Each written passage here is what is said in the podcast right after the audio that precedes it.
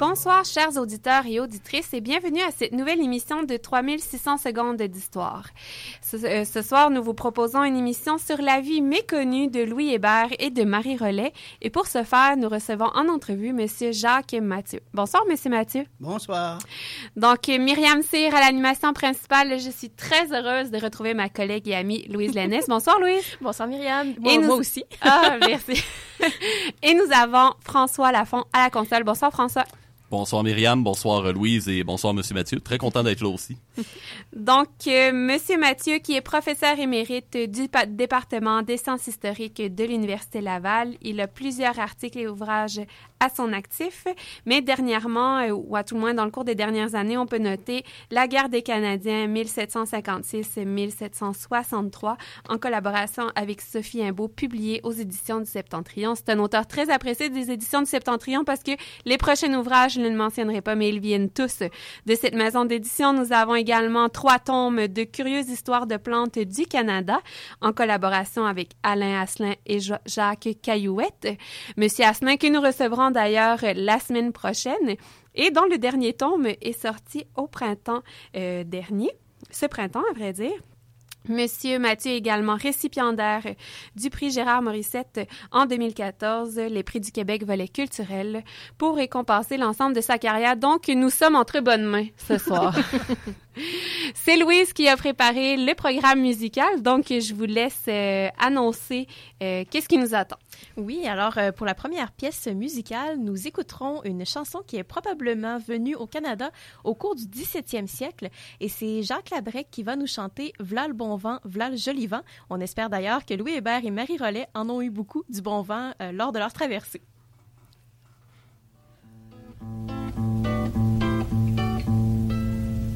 V'là le bon vent, v'là le joli vent, v'là le bon vent, ma amie m'appelle. V'là le bon vent, v'là le joli vent, v'là le bon vent, ma amie m'attend. Derrière chez nous y a un étang, derrière chez nous y a un étang. Trois beaux canards s'en vont baignant. V'là le bon vent, v'là le joli vent, v'là le bon vent, ma amie m'appelle. V'là le bon vent, v'là le joli vent, v'là le bon vent, ma amie m'attend. Le fils du roi s'en va chassant, le fils du roi s'en va chassant, avec son grand fusil d'argent. V'là le bon vent, v'là le joli vent, v'là le bon vent, ma amie m'appelle, v'là le bon vent, v'là le joli vent, v'là le bon vent, ma amie m'attend, visa le noir, tu as le blanc, visa le noir, tu as le blanc, ô fils du roi, tu es méchant. V'là le bon vent, v'là le joli vent, v'là le bon vent, ma amie m'appelle, v'là le bon vent, le joli vent, bon vent, ma amie m'attend d'avoir tué mon canard blanc, d'avoir tué mon canard blanc. Par-dessous l'aile, il perd son sang.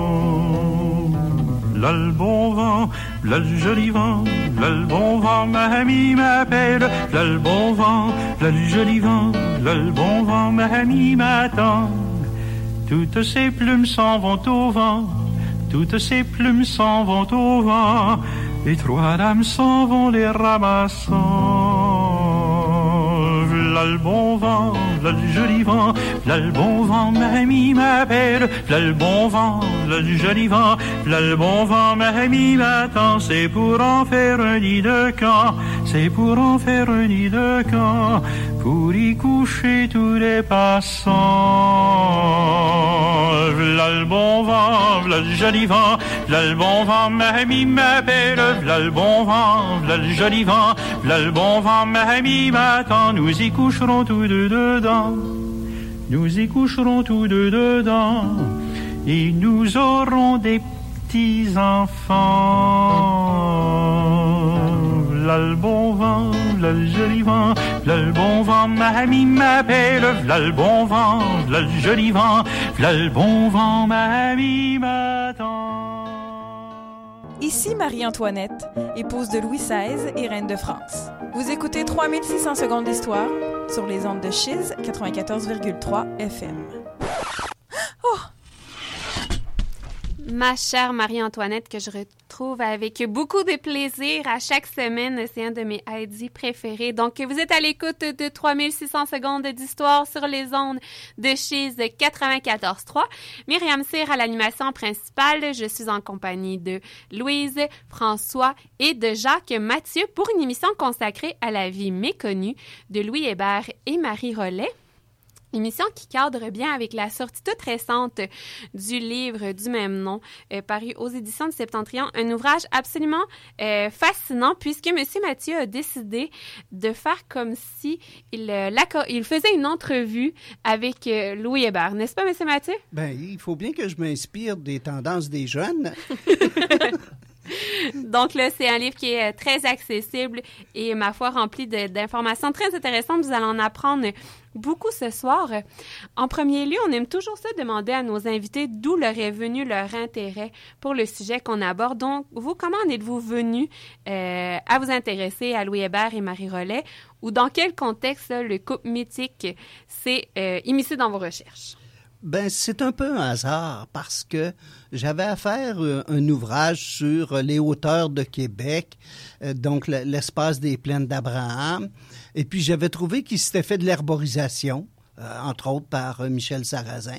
Puis il fouille un peu sur l'herborisation et c'est là que je suis tombé sur un ouvrage, le premier livre de plantes du Canada, publié à Paris en latin en 1635. Du temps où Champlain vivait encore. C'était fascinant.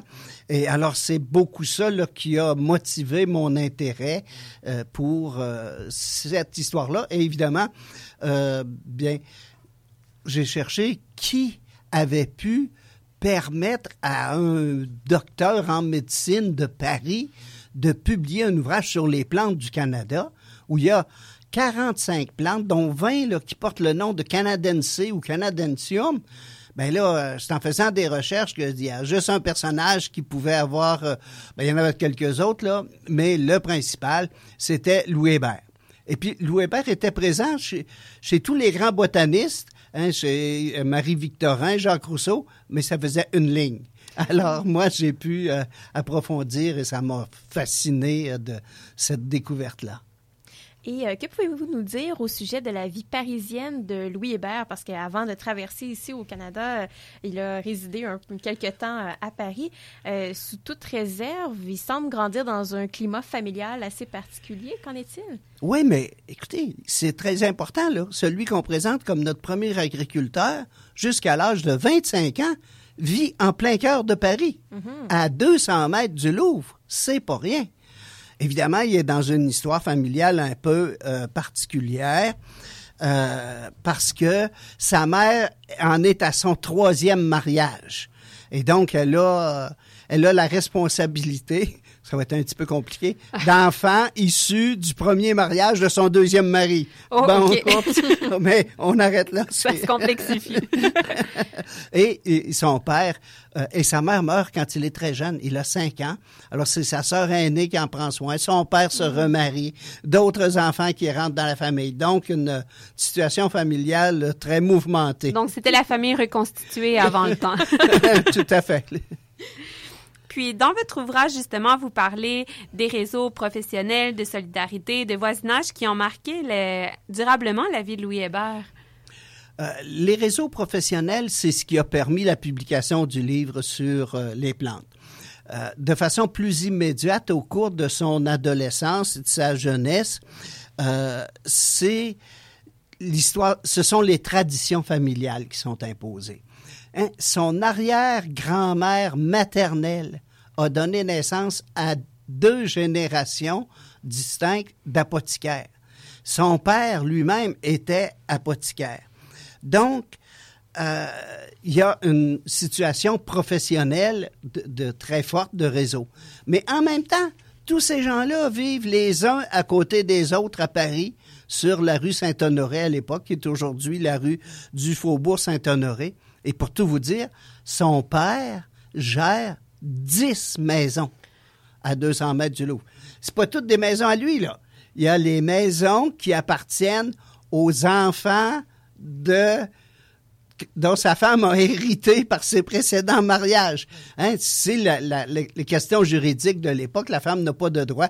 Alors, c'est l'homme qui est le gestionnaire de toutes ces choses-là. Et vous mentionnez que le père de Louis Hébert est apothicaire, et donc Louis Hébert va le devenir également, mais est-ce qu'il euh, y a des frères de... Je j'ose pas énoncer des sœurs parce qu'on sait qu'est-ce que c'est la société à cette époque-là, mais est-ce qu'il y a des frères de Louis Hébert qui vont devenir apothicaires eux aussi? Euh, pas des frères, mais un demi-frère de Louis Hébert. Là, mm-hmm. euh, du, écoutez, le père va se remarier avec la mère de son gendre. Oh! Sortez un papier et un crayon, on doit tracer un arbre généalogique ici. et puis, euh, cette femme-là, qui était veuve, évidemment, avait des enfants.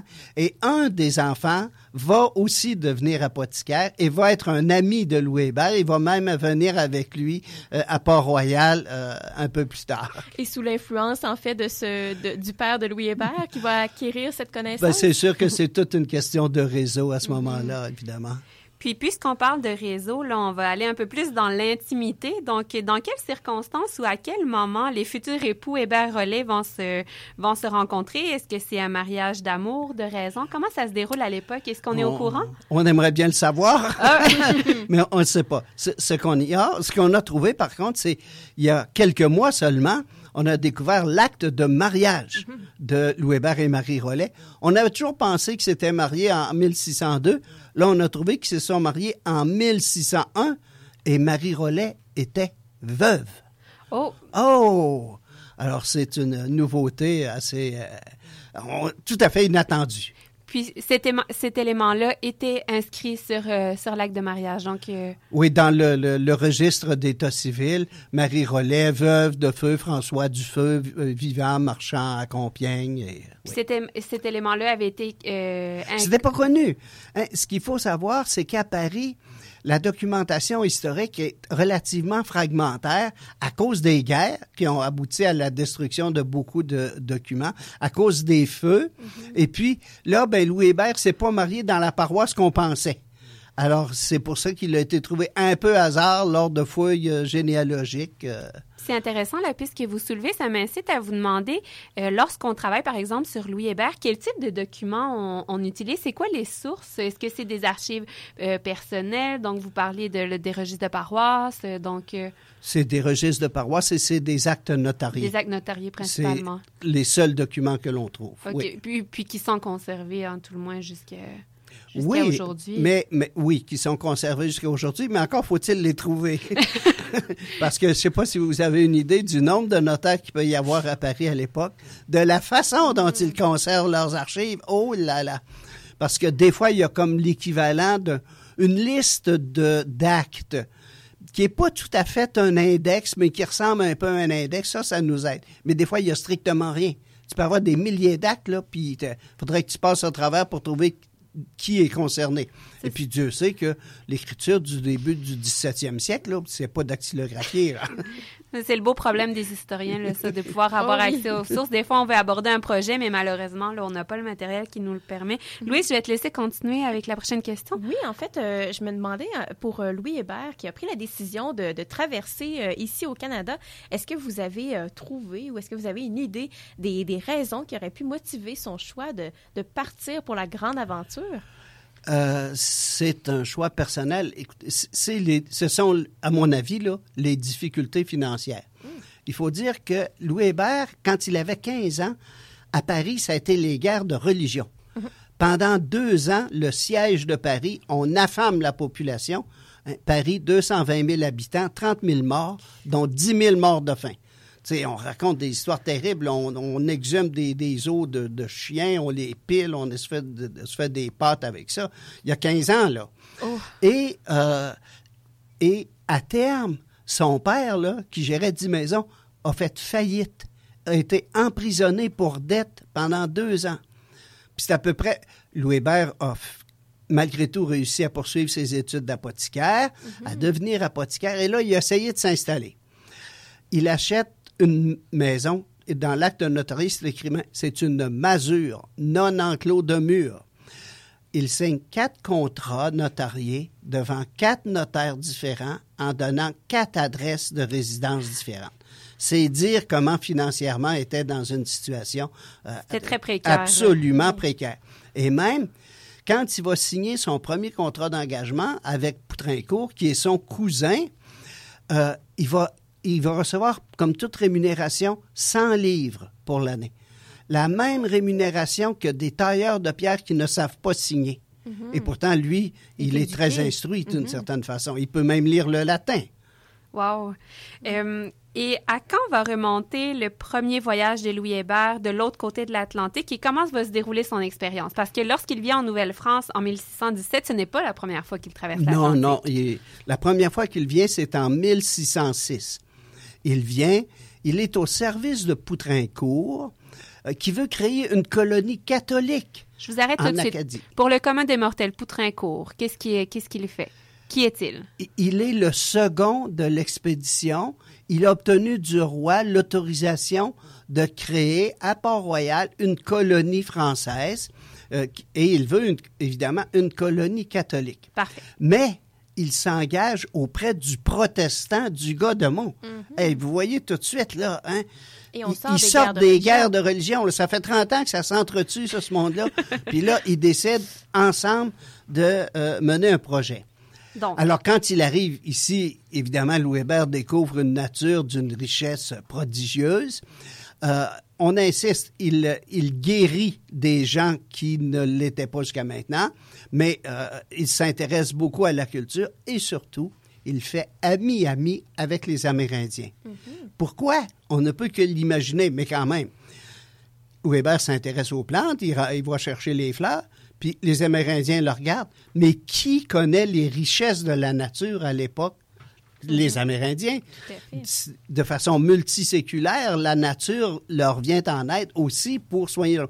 Alors, ils ont fait ami-ami très, très rapidement. Et avec un bonhomme qui s'appelle Memberto, qui est le chef de la nation, euh, qui se dit centenaire, qui dit avoir même rencontré Jacques Cartier. Ça, ça, on peut- il, faut, il faut voir que chez les Amérindiens, les noms se transmettent d'une génération à une autre. C'est une façon d'assurer la survie. Et donc, euh, je ne sais pas s'il était centenaire, mais il a fait ami-ami avec pour plusieurs raisons. Euh, un, il a guéri un de ses fils. Un de ses fils qui était à l'agonie.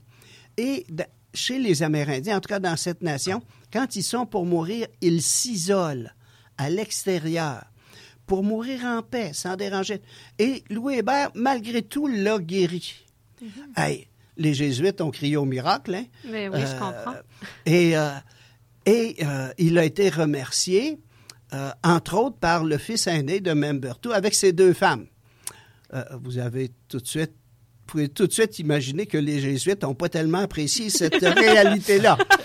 Et que Louis Hébert a été amené à jouer un rôle médiateur dans toutes ces opérations-là. Et euh, même aussi avec Memberto, euh, c'est lors du deuxième... Parce qu'il n'est resté qu'une année, le monopole a été révoqué, il a été remis. Louis Hébert est revenu en 1611, euh, et Memberto est décédé. Il voulait être inhumé euh, parmi les siens. Les Jésuites n'ont pas voulu, ils ont dit oui, à condition qu'on exhume tous les corps des non-baptisés. Mais là, c'est alors c'est qui a finalement accepté d'être inhumé dans le cimetière euh, catholique. Mais ça vous donne une idée. Et puis Louis Hébert était un peu plus âgé que bien des gens, plus instruit, et c'est lui qui a joué un rôle médiateur extrêmement important. Donc, s'il était un médiateur avec les communautés amérindiennes, j'imagine qu'il a appris leur langue. Est-ce qu'on est capable de savoir si, le, si, si le- le- la communication se faisait euh, de cette façon-là? Je, je l'ignore euh, tout à fait. Je ne sais pas du tout. Difficile à dire. Il y a, aucun, on- n'a aucune preuve de quoi que ce soit là-dedans, Mhm. là-dessus. Et euh, vous avez mentionné qu'en 1616, Louis Hébert euh, va venir s'installer ici avec euh, Marie Rollet et, euh, et leurs enfants. Et ils vont être la première famille de souche européenne à s'établir en Nouvelle-France. Donc, va- comment va se dérouler leur, leur établissement ici? En 1617, Louise. Oui, c'est pas ce que j'ai dit. Non, t'as dit 1616, mais... Oh, pardon, euh, je te excusez-moi. pardonne. Ben, la première chose, c'est l'adaptation au climat. Hein? Oui. Puis Ah oui. l'adaptation, c'est déjà fait dans la traversée. Mhm. Hein? Les, les, les icebergs, là, euh, ils ont craint de... Puis les, les filles, ont De craint de finir leur vie dans le ventre d'un poisson. Ah! Et puis, euh, quand ils sont arrivés à Tadoussac, ben, pour vous donner une idée, le lendemain, ils ont assisté à la messe et le prêtre était accompagné de chaque côté de deux hommes décemment vêtus avec un rameau de feuilles pour éloigner les mousquites. et c'est pas les moustiques qui est écrit, c'est les mousquites. Mais vous, vous imaginez que, hein, c'est quoi ce monde-là, là? Et Ah oui. évidemment, donc, c'est l'adaptation au nouveau monde et cette adaptation dans la satisfaction des besoins primaires. Hein, s'abriter, se nourrir, circuler, circuler l'hiver, hein, pensons-y, là, c'est rien. Puis s'abriter aussi parce que la première maison, semble-t-il, là, le plancher était directement sur la terre. Alors, c'est sûr qu'au bout de deux ans, il était, il était pourri.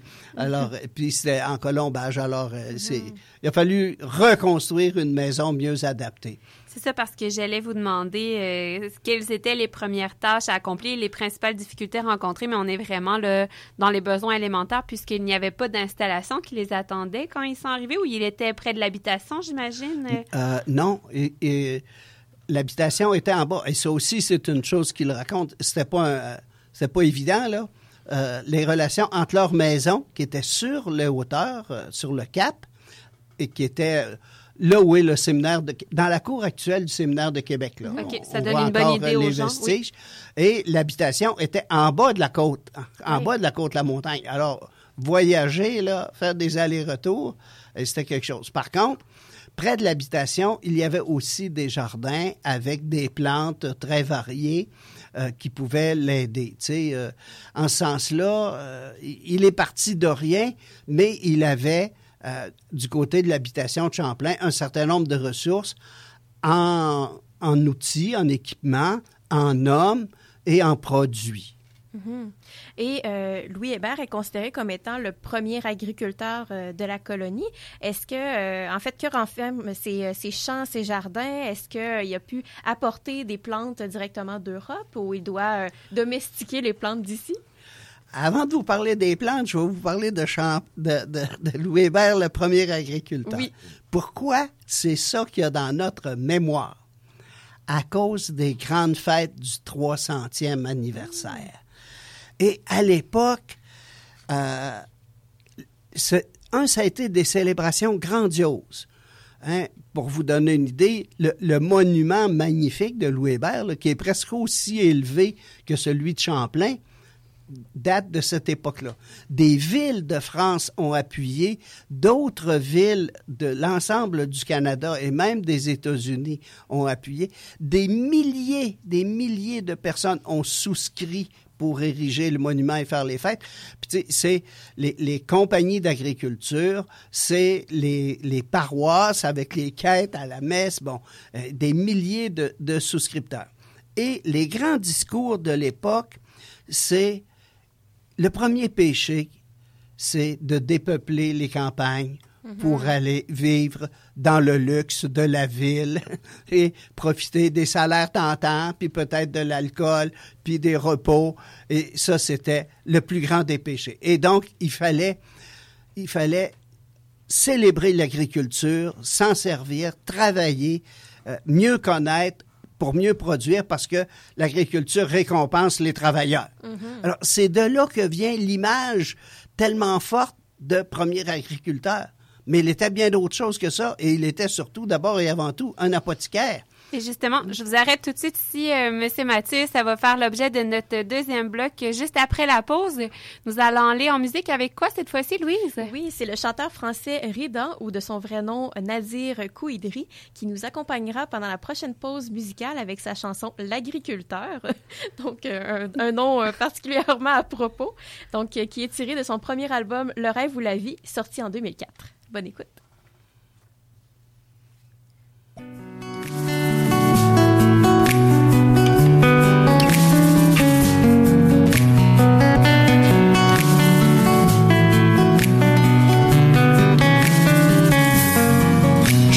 Poste de télé pour admirer ce qu'il s'y passe. Un milliardaire s'envoie en l'air, quitte l'atmosphère pour voir l'espace. Troque son bol d'air et sa cuillère contre un petit verre sur ma terrasse. J'en ai ras le bol de tout ce béton, j'ai la folie des grands espaces. J'en ai ras ras-le-bol de tout ce béton, j'ai la folie des grands espaces. Mais qu'est-ce qui se passe dans nos petites têtes? On s'entasse tous comme des sardines dans les grosses boîtes que l'on conserve. Le petit poisson doit suivre sa ligne. Boîtes que l'on conserve, le petit poisson doit suivre sa ligne. Et puis merde, j'ai décidé de vivre loin sur la colline. Vivre seul dans une maison avec la vue sur ma raison. Je préfère vivre pauvre avec mon âme que vivre riche avec la leur. Si le blé me file du bonheur, je me ferais peut-être agriculteur. Et si le blé me file du bonheur, je me ferais peut-être agriculteur.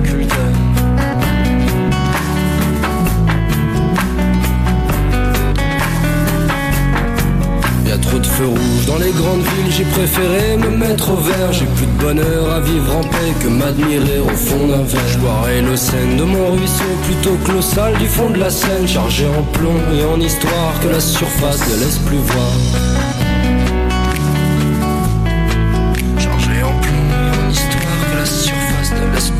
Ferai des bandes pour m'éloigner, pour me retrouver face au miroir. Juste une seconde de vérité pour que mon passé coule sous les ponts. Je ferai des bandes pour m'éclipser, pour me retrouver face à que dalle. Juste une seconde de vérité pour contempler ce qu'on est tous. Et puis merde, j'ai décidé de vivre loin sur la colline. Vivre seul dans une maison avec la vue de ma raison. Je préfère vivre pauvre avec mon âme que vivre riche avec la leur. Si le blé me du bonheur, je me ferai peut-être agriculteur.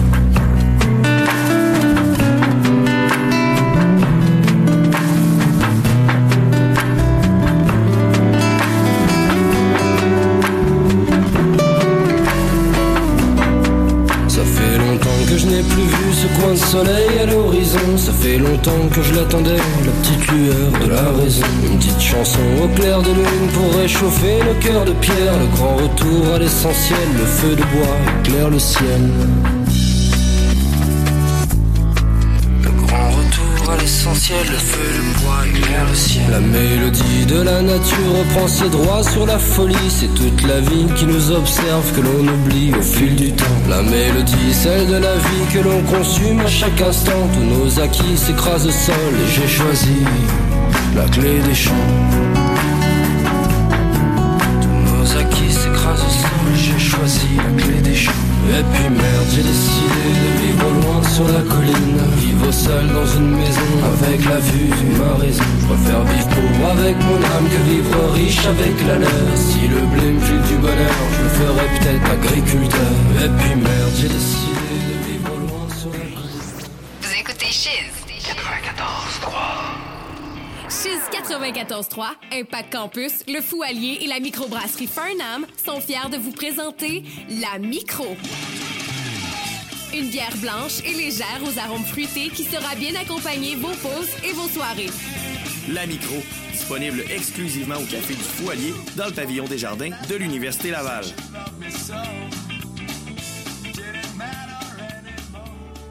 Le 33e Festival international de musique actuelle de Victoriaville se tient du 18 au 21 mai 2017.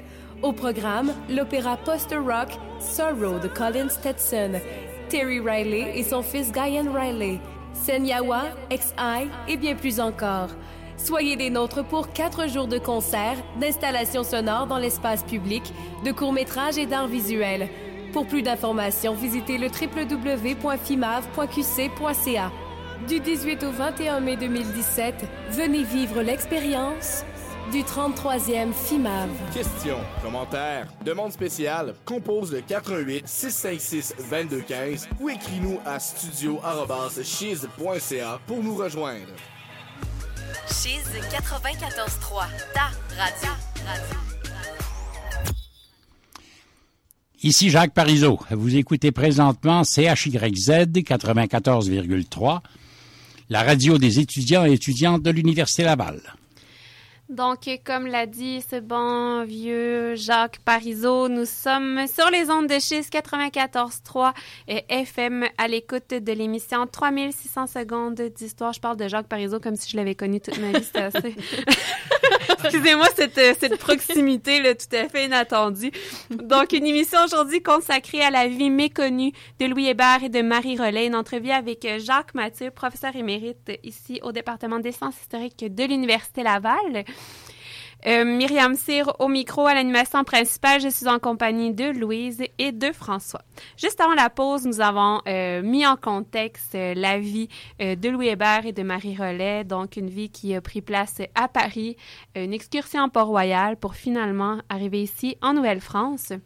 Je vous ai interrompu, Monsieur Mathieu, pour aller en pause musicale, alors que vous me parliez euh, de ce phénomène, entre guillemets, du premier agriculteur, des fêtes, euh, des commémorations du 300e anniversaire qui ont eu lieu en 1917, alors qu'on a fait ériger ce monument.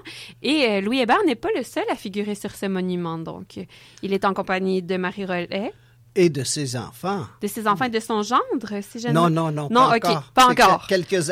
Ah oui, sur le monument, Sur son les gendre est présent, oui, parce qu'il sera le premier à euh, avoir en sa possession une charrue. OK. Donc, euh, Louis Hébert était agriculteur sans charrue.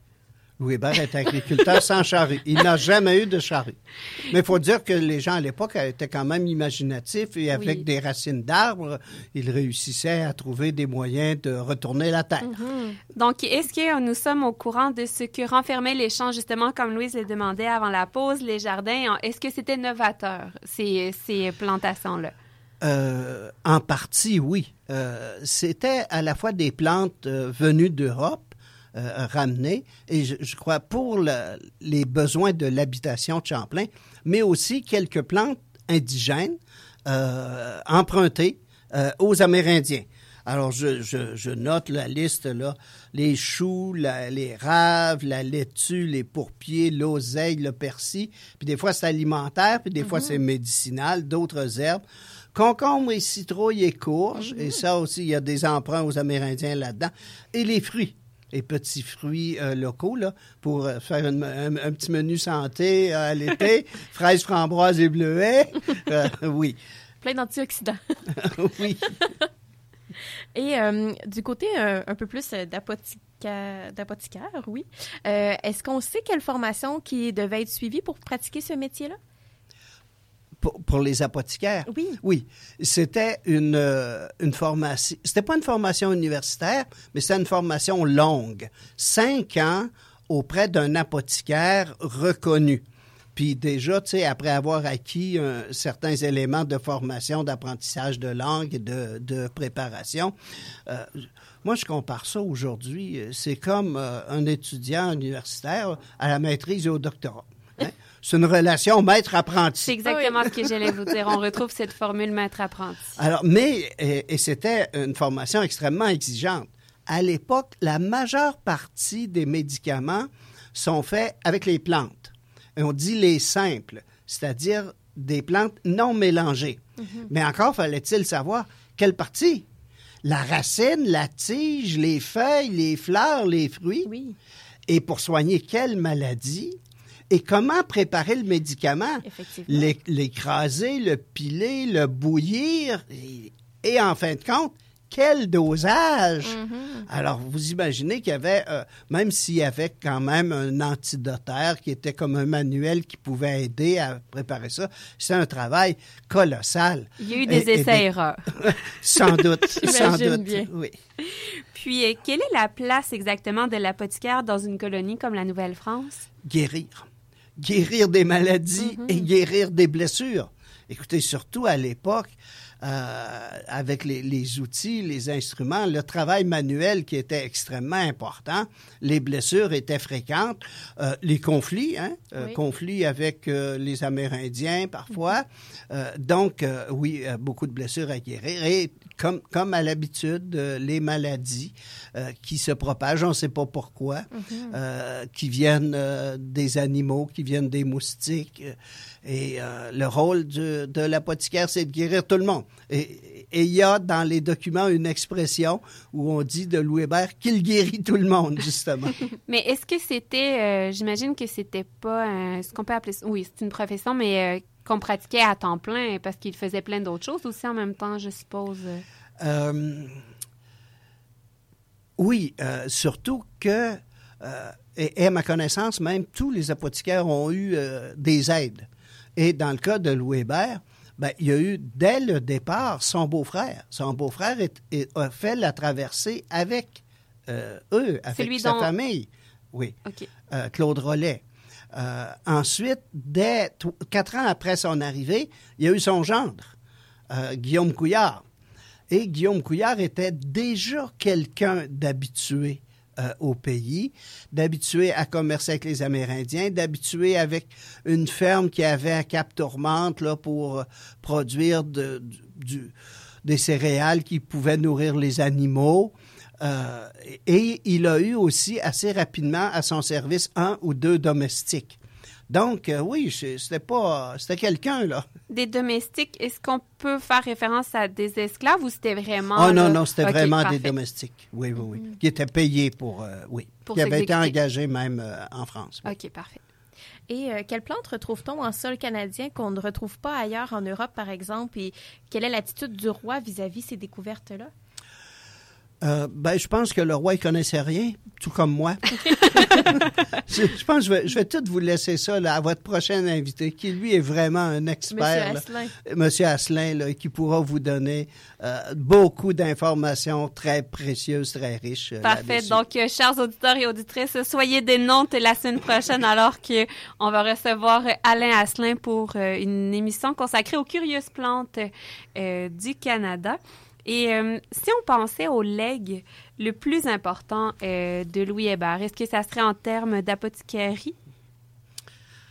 d'apothicarie et, euh, je dirais, tourner vers la botanique. Le legs le plus important, pour moi, à mon avis, c'est l'envoi en France de 45 plantes jusque-là inconnues en Europe. Hey, ça n'est pas rien. Des plantes qui ont été transplantées d'abord au jardin de l'école de médecine et ensuite transplantées euh, au jardin du roi, dès le moment de la création du roi. Et je vous dirais, en 40 ans, là, euh, ces plantes-là se sont réparties partout en Europe, dans tous les pays. Euh, L'Italie, bien sûr, l'Espagne, la Belgique, les Pays-Bas, l'Angleterre, jusqu'en Suède. Petite anecdote là-dessus, tu sais, en 1633, le cardinal Berberini, neveu du pape à Rome, hein, déguste des fraises du Canada, rien de moins. Hein, donc, c'est l'époque de la naissance de la botanique. Des liens se tissent entre toutes les personnes qui s'intéressent à la botanique, donc à l'usage des plantes pour elles-mêmes, pas juste pour des fins médicinales, mais leur forme, euh, leur relation, euh, leur mode de vie, c'est-à-dire, euh, Parce que là, on, les- exploite tous les sens parce que c'est autant la vue que le toucher, que le goût, que le- son utilisation euh, médicinale, Ah, fait. alimentaire. Donc vraiment, là, on exploite toutes ces possibilités. toutes les tous les éléments sensoriels sont, euh, sont utilisés. Euh, on, on- et, euh, et, et elles sont exprimées de façon très, très particulière. euh, tu sais, euh, euh, l'or qui resplendit, euh, le, le parfum qui... euh, ah, c'est... c'est, euh, oui, c'est très sensoriel. Puis euh, Louis Hébert est décédé quand même euh, de façon prématurée et assez, peut-être inusitée, la mort. Comment ça s'est déroulé? Ah, il est simplement tombé sur l'Atlas. Même s'il y a trois autres témoignages là, qui euh, nous disent d'autres réalités. Un, il est mort sur la- euh, en tombant sur... euh, mais euh, dans un cas, il dit qu'il est passé chez les Récollets trois jours avant pour leur dire que s'il mourait, il voulait être inhumé là. Tu sais, prémonition de, de, tomber sur l'Atlas. Bon, Puis en un autre, ben c'est... euh, oui, là, il est tombé, mais là, il a réuni sa famille autour de lui, puis il a dit qu'il était content de mourir, parce que déjà des Amérindiens avaient été baptisés, puis il a prié sa femme et ses enfants de les aimer, puis après, il les a bénis, puis il est mort. Mais voyons donc, là, Ouais, c'est un récit Alors, il est tombé sur la glace, là, puis euh, il a perdu la carte en quelques heures, et puis euh, c'est tout. Puis ça s'est terminé de Oui, cette façon-là. Donc, si on parlait de, de la mort, euh, de la fin de Louis Hébert, c'est parce que le, de- le, le dernier bloc de notre émission va être euh, dédié davantage à Marie Rollet, à la descendance et à la commémoration du 400e anniversaire. Donc, on s'en va pour une... Une pause musicale, Louise. Maintenant, qu'est-ce que, qu'est-ce que tu nous réserves? Alors, pour cette troisième pièce musicale, nous entendrons la chanson Louis Hébert que chantent les Cowboys fringants depuis la sortie de leur album Octobre en 2015.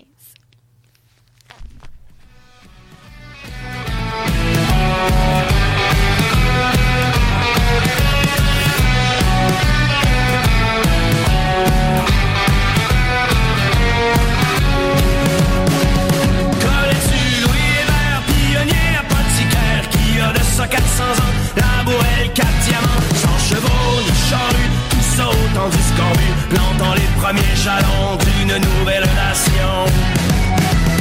Comment tu veux que je le sache quand on a foutu l'âge dans la mémoire collective et que jaunissent les archives? Quand les livres d'histoire sont presque tous tablettés et que les comptables au pouvoir débaptisent le passé.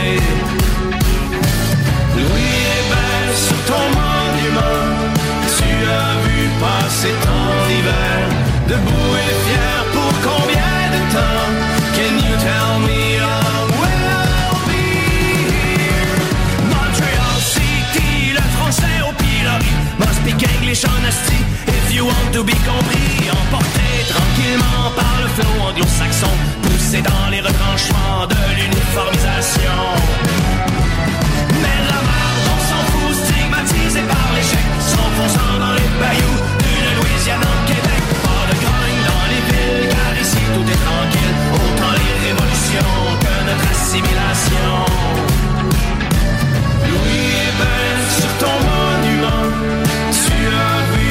passer tant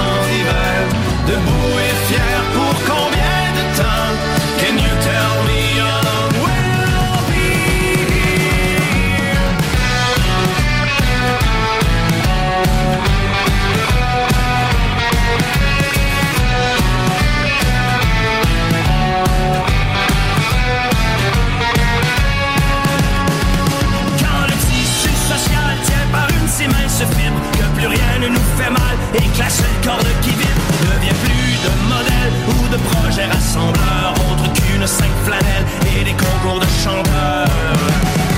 C'est qu'à tous amnésie, la lente de déportation.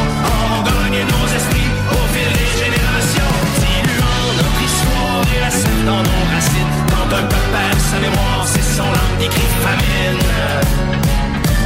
Louis Hébert, sur ton monument, tu as vu passer tant d'hiver, debout et fier pour combien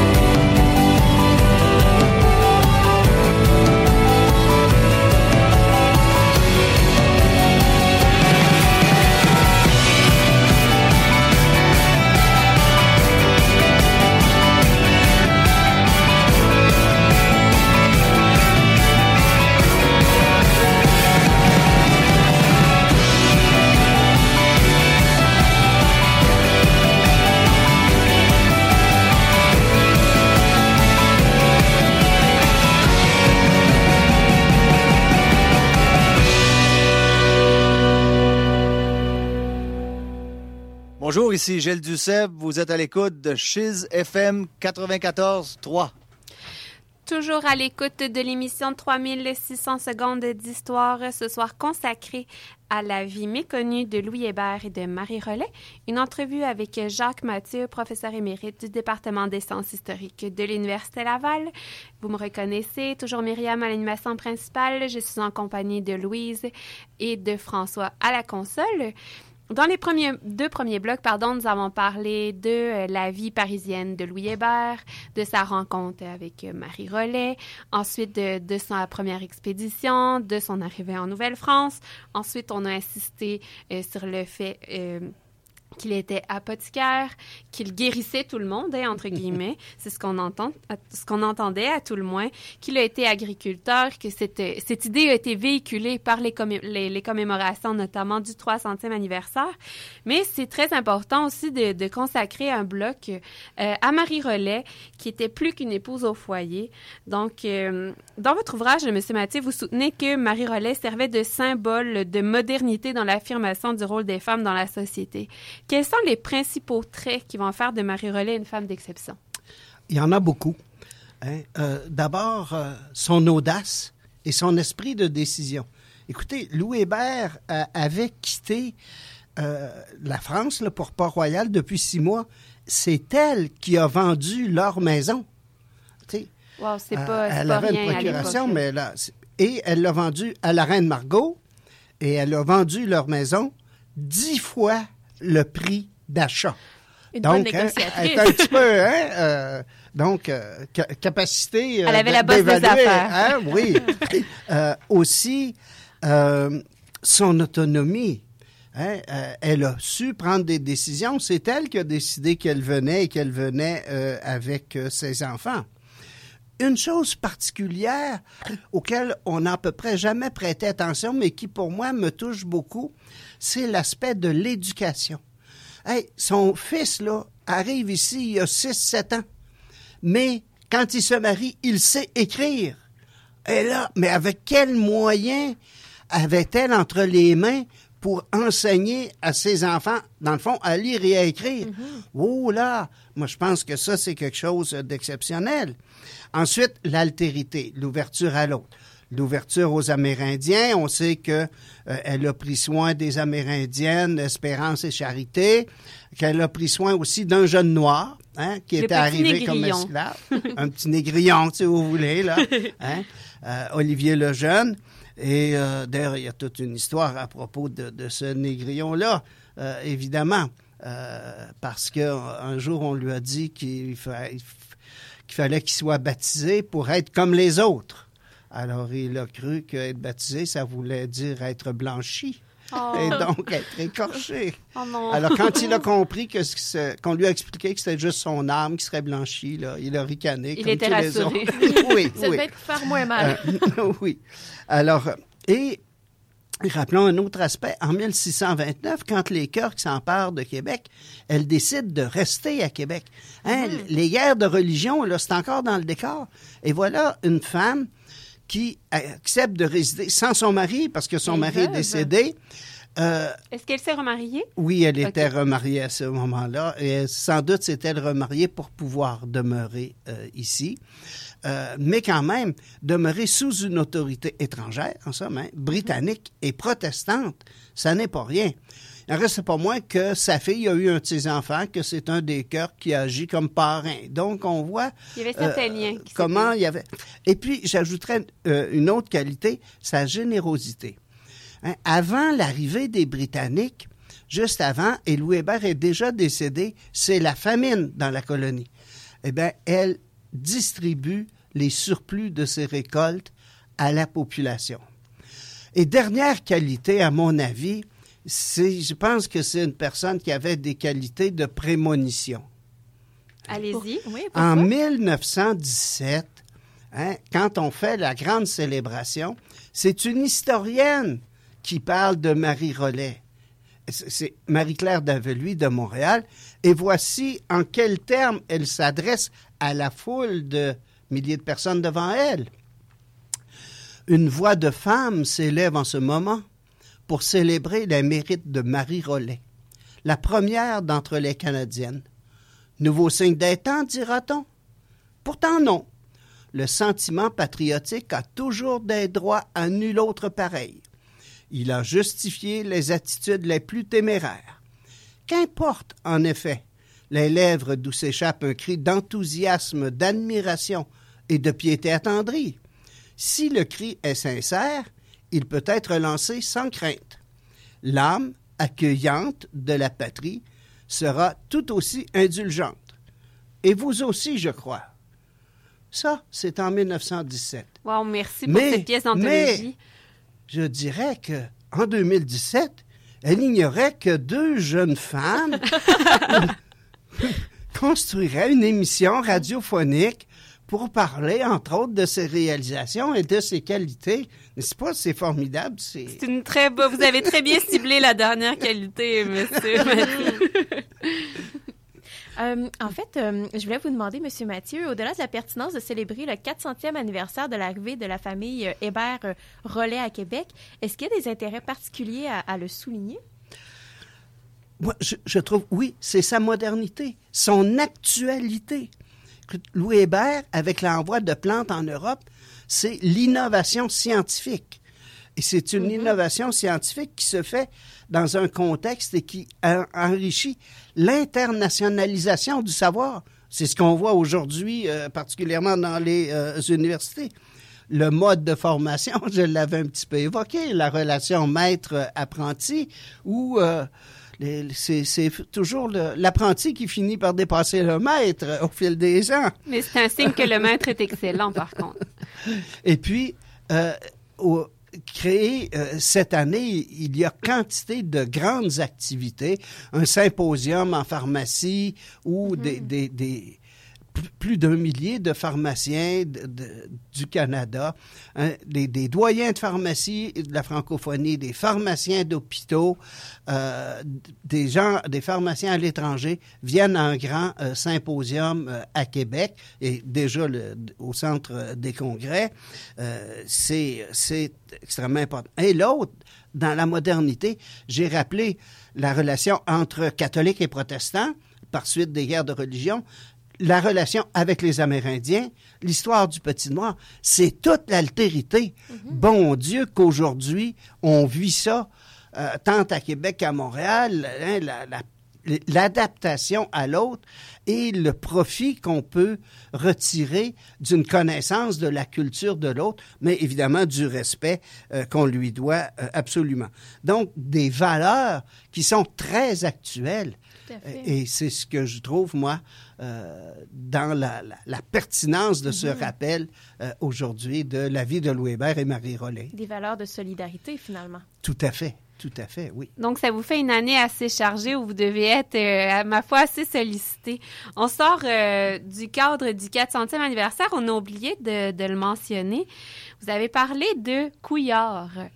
Mais là, ça sonne un petit son de cloche. Euh, notre Oui, premier Guillaume mini- Couillard, Guillaume dont on parlait Couillard, dont on parlait tout à l'heure, euh, qui est le gendre de Louis Hébert et Marie Rollet. Exactement. Exactement. Donc, euh, notre premier ministre, Philippe Couillard, est un descendant de cette famille. Euh, tout à fait, directement. Euh, en fait, dans la descendance de Louis Hébert et Marie Rollet, c'est essentiellement les couillards. Parce que la descendance, il n'y a pas de descendance masculine. Euh, c'est par les femmes que qu'il y a une descendance. Les et les couillards sont les plus nombreux. Et euh, il y en a encore dans une 13, environ 13, 14, 15 États américains qui comprennent des familles couillards. Et un, personnage qui s'appelle Jean Couillard de Montmagny en a fait la liste. Et je pense que c'est 6300 familles Couillard qu'il a trouvées, euh, qui sont des descendants de Guillaume Couillard. Et dont euh, des personnages qui ont été amenés à jouer un rôle euh, plus important dans la société québécoise. Donc, euh, ça termine bien cette émission consacrée à la vie méconnue de Louis Hébert et de Marie Rollet. Merci beaucoup, Monsieur Mathieu, d'avoir accepté notre invitation. C'est un plaisir.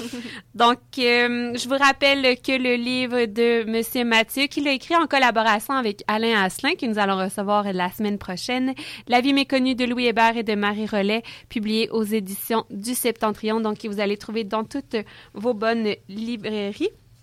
Et euh, maintenant, Louise, euh, qu'est-ce que euh, qu'est-ce que tu nous réserves pour la fin de l'émission? Oui, alors après avoir entendu une chanson hommage à Louis Hébert, c'est maintenant au tour de Marie Rollet, son épouse, d'avoir droit à sa propre chanson éponyme. Il s'agit d'une pièce chantée par Marat Tremblay et tirée de l'album Légende d'un peuple. Donc, merci à tous et à la semaine prochaine. Bye bye.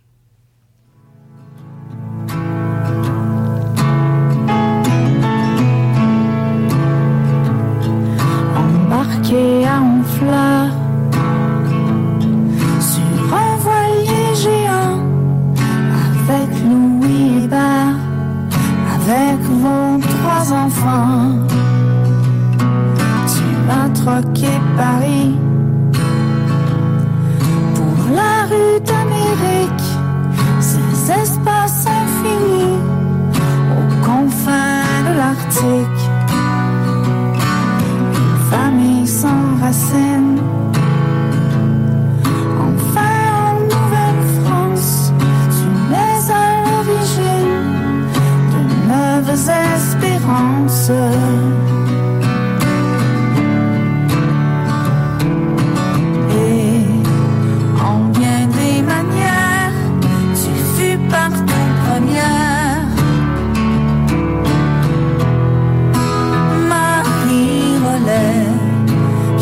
Pionnière de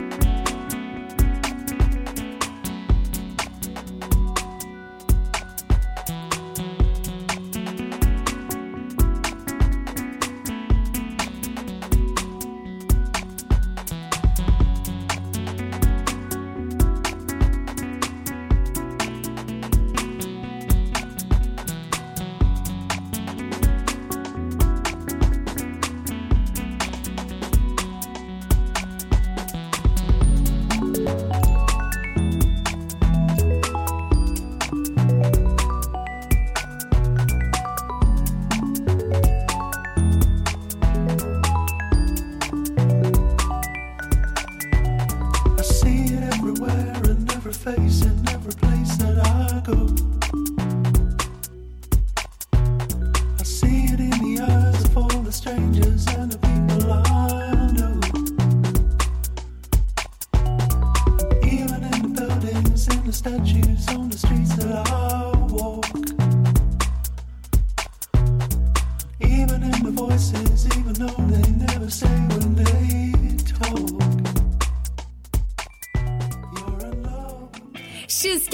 94.3, Impact Campus, le Fou Allier et la microbrasserie Fernam sont fiers de vous présenter la Micro. Une bière blanche et légère aux arômes fruités qui sera bien accompagner vos pauses et vos soirées. La Micro, disponible exclusivement au Café du Foualier dans le pavillon des Jardins de l'Université Laval. Bonjour, ici Georges Fernand Poirier. La Maison des Patriotes du Québec vous invite et vous présente une émission spéciale le lundi le 22 mai de 8h à 11h pour la Journée nationale des Patriotes du Québec. Culture, musique, musique d'ici. C'est notre campagne de financement. Je vous invite à venir visiter notre page Facebook Maison des Patriotes du Québec Incorporée. Les peuples libres se souviennent de leurs héros. Une présentation de la Maison des Patriotes du Québec et de 6 FM 94.3. Chérie, j'arrive, c'est le show culturel du retour à la maison le plus hot en ville. Avec une brochette de chroniqueurs originaux et pertinents qui vous parlent de musique, de théâtre, de danse, d'histoire, de littérature, avec moi-même, Émilie Rioux à la barre de l'émission. Pas question de s'ennuyer une seule seconde. Le mercredi, Chérie débarque sur la scène de la Ninkasi du Faubourg au 811 rue Saint-Jean avec des